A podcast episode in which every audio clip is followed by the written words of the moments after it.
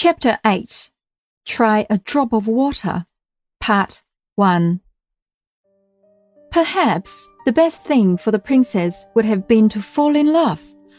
But how a princess with had no gravity could fall into anything is a difficulty. Perhaps the difficulty. As for her own feelings on the subject, she did not even know that there was such a beehive of honey and stings to be fallen into. But now I come to mention another curious fact about her. The palace was built on the shores of the loveliest lake in the world, and the princess loved this lake more than father or mother.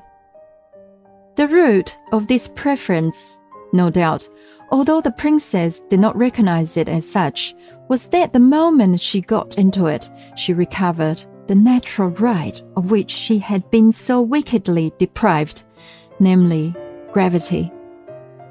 Whether this was owing to the fact that water had been employed as the means of conveying the injury, I do not know. But it is certain that she could swim and dive like the duck that her old nurse said she was.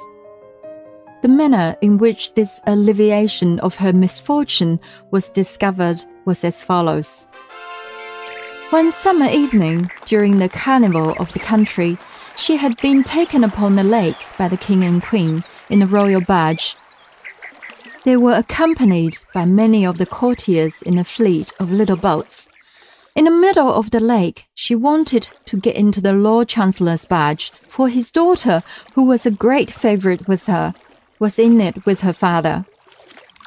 Now, though the old king rarely condescended to make light of his misfortune, yet happening on this occasion to be in a particularly good humor.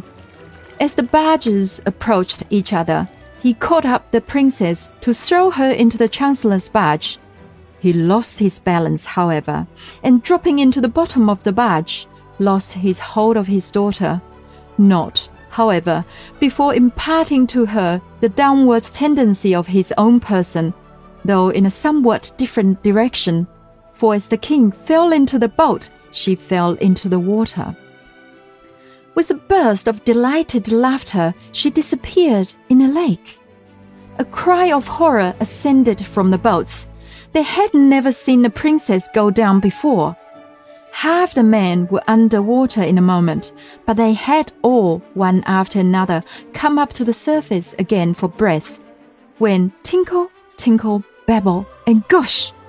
Came the princess's laugh over the water from far away.